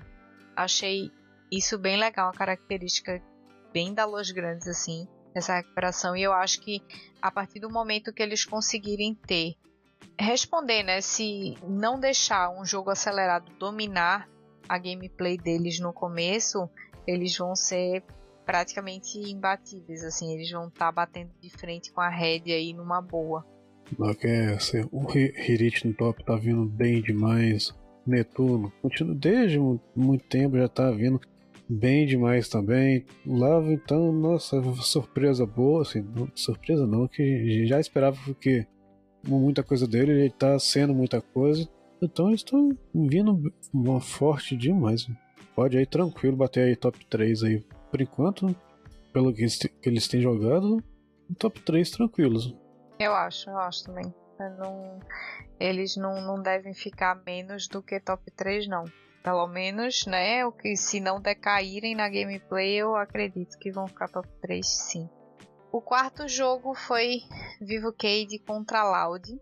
Um jogo meio tenso, porque a Loud tinha perdido no sábado, né? E, e a Cade também, então era aquele jogo do, dos, dos perdidos do sábado. Perdendo Teve... mal, bem mal ainda, né? Bem mal, bem mal. E é aquela história, né? Pra Loud eles tinham, entre aspas, obrigação de ganhar da Cade, porque são um time bem inferior no geral, time bem mais fraco e que não não estão achando um meio termo assim para para melhorar. Eles não têm apresentado evolução durante as semanas, então acho que era meio que obrigação da Loud vencer. E a situação da, da Cade tá ficando aí bem complicada me soa mais ou menos como a nova INTZ. Alguém tinha que ficar com esse, essa vaga aí da INTZ. Eu acho que por enquanto está sendo a Cade. Mas falando do draft, foi Fiora pro Gigo, Sejuani pro Gato, Akali pro Grevitar, Zaya pro Micão e Nautilus pro Bounty. A Loud trouxe Renekton pro robô, a Mumu pro Croc, a Mumu Jungle, eu não esperava ver uma Mujango. É, deram uma bufada nele que uns dois patches pra trás, não foi? Uma coisa assim? Por aí, né? É, é, mas hum, eu não esperava ver ele na jungle. Não, não agora, porque tem outras coisas, né? Mas baniram tudo também. Baniram Maokai, Elise, Pop, pode ser jungle ou top é, o Kong, então deixaram ele meio que sem saída. Mas gostei da saída do Amumu. Azir pro e Lucianami pro Root e Cells. O, o, o, o early game foi meio apavorante assim pra Loud, porque o early, early, early game mesmo, bem, bem no comecinho, porque o First Blood saiu aos 3 minutos e meio pro gato. Ele, ele gankou o Tim o Yutin ainda conseguiu abater o gato e forçou o flash do Grevitar. Então não foi de todo ruim essa morte do Tim, mas o ideal seria que ele não tivesse morrido. O, a Cade conseguiu fazer o primeiro arauto, só que a Loud conseguiu respirar assim rapidinho depois desse desse sustinho que eles tomaram no comecinho do jogo, porque eles cavaram um dive massa num crash de wave lá no bot e botou o Root super no jogo, super. E o Lucian com vantagem junto com a Nami, assim, o negócio é, é brabo. E aí botou o Micão pra mamar junto com esse, esse Nautilus aí. O Micão picou Zaya. É, foi o segundo pique de Zaya, né? Do final de semana e a segunda derrota da Zaya. Aí o, o Lúcio fechando cedo, fosse no vendaval. É, se ele fechar só isso, já tá forte mas Já é metade, já é metade da build dele. Já. Já é muito dano. É muito dano. E aí a, o primeiro drag só rola lá para os 12 minutos e ficou para Loud. A Cade faz o segundo arauto e mesmo com esse segundo arauto eu não vi a Cade conseguir grandes vantagens de mapa para conseguir oprimir a Loud em outras rotas e tudo. Achei um jogo meio parado pro que a Cade conseguiu, né? Mas também depois desse arauto aí, meu filho, não teve, não teve espaço. A Loud dominou porque o Croc roubou o drag é, numa luta. E essa essa fight que rolou para esse segundo drag acabou dando muito, muito bom para Loud. Então a vantagem começou a aparecer daí. E com essa vantagem a Loud fez o Baron. A Cade ficou tentando ir de um lado para o outro, de um lado para o outro, mas acaba dando um monte de abate gratuito para Loud. E a Loud, que não é boba nem nada, começou a encarrilhar todos os objetivos o mais rápido possível para não deixar espaço para Cade pensar sequer em reagir.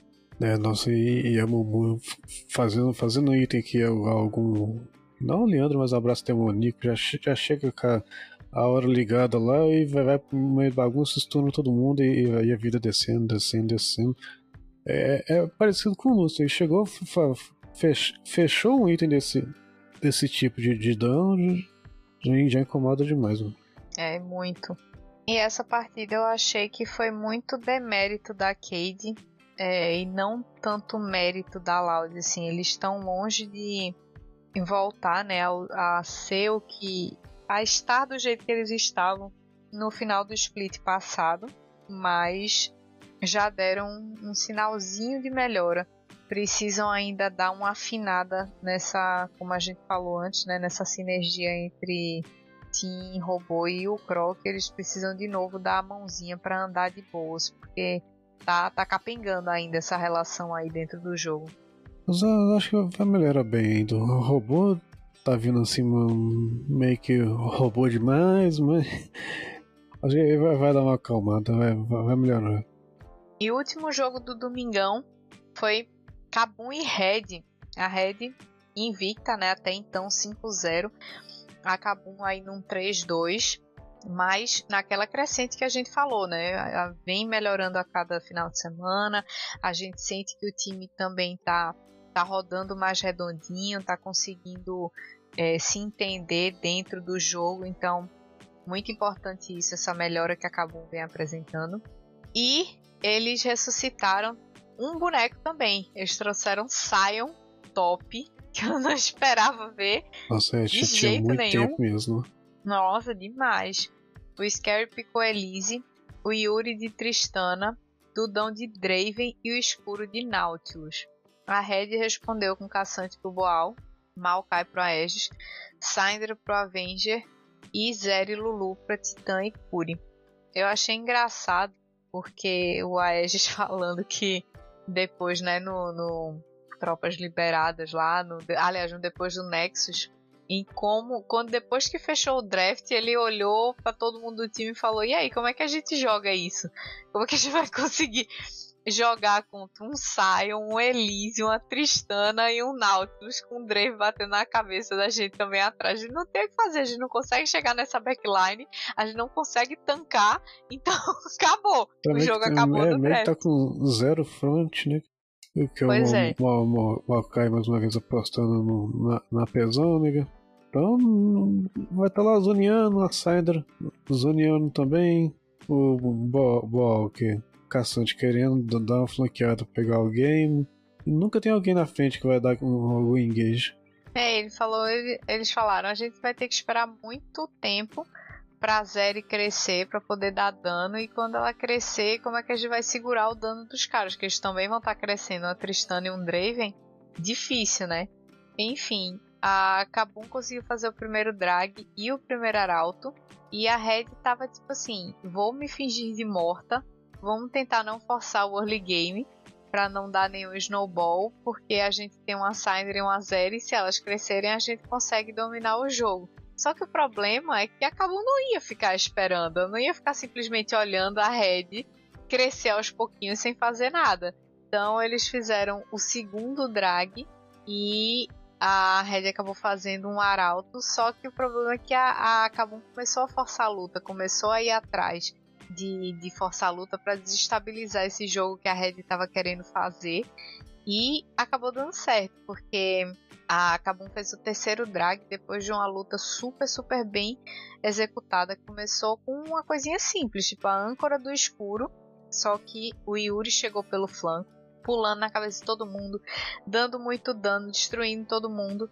E aí a Kabum entrou em ponto de alma super cedo. Tanto que com 21 minutos eles já conseguiram fazer um Baron. E foi exatamente depois de uma luta super boa na jungle do top. Então a, a com a faca e o queijo na mão. Eles sabiam que eles podiam lutar, que eles deviam lutar. E que a Red não queria e nem podia responder. Então, para eles, situação de win-win, né? É, e nossa, estava indo bem demais. A Tristana ficando forte. Nossa, muito rápido. O, o Yuri fe, fe, fechando item. Quando que a Tristana fechou, fechou o Matacrack, a botinha, hum, bate em ignorância. Ainda fechou ali a Rex Drink ali pra dar uma tancada de boa. Não, fica ótimo pra situação bem. Fica assim, uma gameplay bem tranquila pra ela. Muito, foi muito tranquila. E eu achei legal porque o jogo da Kabum foi super clean e eles souberam assim, eles também seguraram um tempo sem lutar, mas eles sabiam o limite máximo, eles souberam o limite máximo de esperar, tipo assim, tá, a gente também vai se fingir de morto aqui, vai farmar, se itemizar, mas a gente não pode passar de tanto tempo, porque senão a rédea vai acabar crescendo mais do que a gente. Então, eles souberam a hora certa, o limite máximo de esperar para crescer sem deixar a rede crescer. E eles construíram essa vantagem luta após luta e objetivo após objetivo com muita tranquilidade, com muita maturidade. Tanto que com 22 minutos a Kabum já tinha 10k de gold na frente, 5 torres a 0. A, a, a Red foi incapaz de destruir uma torre e, assim, depois que eles fizeram o Baron, eles levaram Inib bot e desceram para fazer a alma infernal. Então foi assim, aquele jogo cartilhazinha, né? Vamos levar todos os objetivos, zerar, platinar o mapa e depois garantir o GG. Nossa, é, foi uma partida que não deu nada certo, nada certo pra Red. Já começando no draft, né? Não, tem engage, não tem a, a front, tá pra, pra, começar a jogada, pelo menos pra algum um suporte que vai, vai, vai pular no, em alguém, vai, vai morrer, mas pelo menos vai dar um, um burst legal pra passar entre pra já chegar lutando e tal, mas nem isso, né? Essa comp da Red era a comp da fartura. Tava fartando tudo. Fartava tanque, fartava engage, fartava tudo. Porque Syndra lutando alguém com banner é forte demais, mas não tinha ninguém pra fazer isso. Não, não tinha. E não tinha espaço para ele ficar também de boas, né? E é interessante isso porque você vê que nenhum time tá 100% blindado contra falhas, né? Seja de draft, seja de execução, mas ao mesmo tempo a gente sabe que se a, a Red tivesse tido um, um draft um pouquinho mais equilibrado, esse jogo da Kabum, claro, não seria fácil, mas não acho que ia ser tão dominante assim. Então é aquela aquela aquela derrota que não é expressiva, porque você vê que não é porque a qualidade do time caiu, é porque realmente o draft estava totalmente desfavorável para eles. Ah, tá bom, né? Uma derrota só por enquanto. É, tranquilo, não, tranquilo. Não Tem que ser pra não ser de zero. Se fosse de zero, ia zicar. Não, tá ótimo. É bom pra dar uma, uma aquecida na tabela. Deixar ninguém distan é. distanciar tanto assim. É. E falando em tabela, para a gente dar esse arremate final aí, para dar um panorama de como acabou essa terceira semana. Temos Red em primeiro lugar com 5 vitórias e uma derrota, Los Grandes em segundo também com 5 vitórias e uma derrota. A vem logo em terceiro com 4 vitórias e 2 derrotas. A INTZ ali na meiuca com 3 vitórias e 3 derrotas. Loud Liberty em quinto e sexto também com 3 vitórias e 3 derrotas cada um. Aí a parte de baixo vem Fluxo, que está com duas vitórias e quatro derrotas. A PEN em oitavo, duas vitórias e quatro derrotas. Assim como a Fúria também, que está em nono com duas vitórias e quatro derrotas. Lá raspando o tacho, tá com a, a tá com a Cade, tá com uma vitória apenas e cinco derrotas. A situação da Cade é crítica, sim. Eles precisam tentar se organizar, porque eles precisam de um 2-0 dessa semana para poder pelo menos sonhar com alguma coisa. Não, exatamente, porque aí fechando o final de semana que vem, já vai dar, já, agora é 33%, de fazer a conta de cabeça, 60 dando. Peraí, uns 40. É, já vai estar tá chegando mais ou menos perto dos 50% do campeonato, então se não ganhar 2-0, não precisa só cumprir tabela, viu? Tem como fazer mais nada não. É, pelo menos para eles darem aí um, uma, uma prorrogada na vida deles, né? Porque realmente se perder já não vai ter. Sempre tem a condição matemática, mas a probabilidade é que não vá nem triscar de longe o pé do playoff. Nossa, não mesmo. Então é isso, pessoal. Essas foram todas as emoções da terceira semaninha aí do CBLOL. Espero que vocês tenham curtido, tenham gostado. Continue acompanhando a gente, continue acompanhando o Puxadinho lá no www.puxadinhogeek.com.br. Que tá saindo muita coisa, tá saindo muito podcast, tá saindo texto de opinião sincera. Então não deixe de acompanhar, não deixe de curtir, porque o pessoal faz tudo, todo o conteúdo com muito amor e muito carinho. E lembrem-se que tá rolando ainda a gameplay de Horizon lá no YouTube. A gente quer ver a gente bater a meta para Lucas jogar o jogo de terror. a expectativa do puxadinho inteiro é essa. então vamos fazer uma corrente do bem aí para ver Lucas passando susto jogando o jogo de terror. E é isso, continue acompanhando a gente. Vocês conhecem, sabem as redes sociais da gente, qualquer crítica, qualquer dica que vocês queiram dar, a gente está sempre de braços abertos para receber toda e qualquer informação que vocês queiram e também se seja para deixar um salve também a gente também vai estar tá lá para responder. Obrigada, Sky, até semana que vem. obrigado, valeu demais, até semana que vem. Valeu, galera, falou, beijão.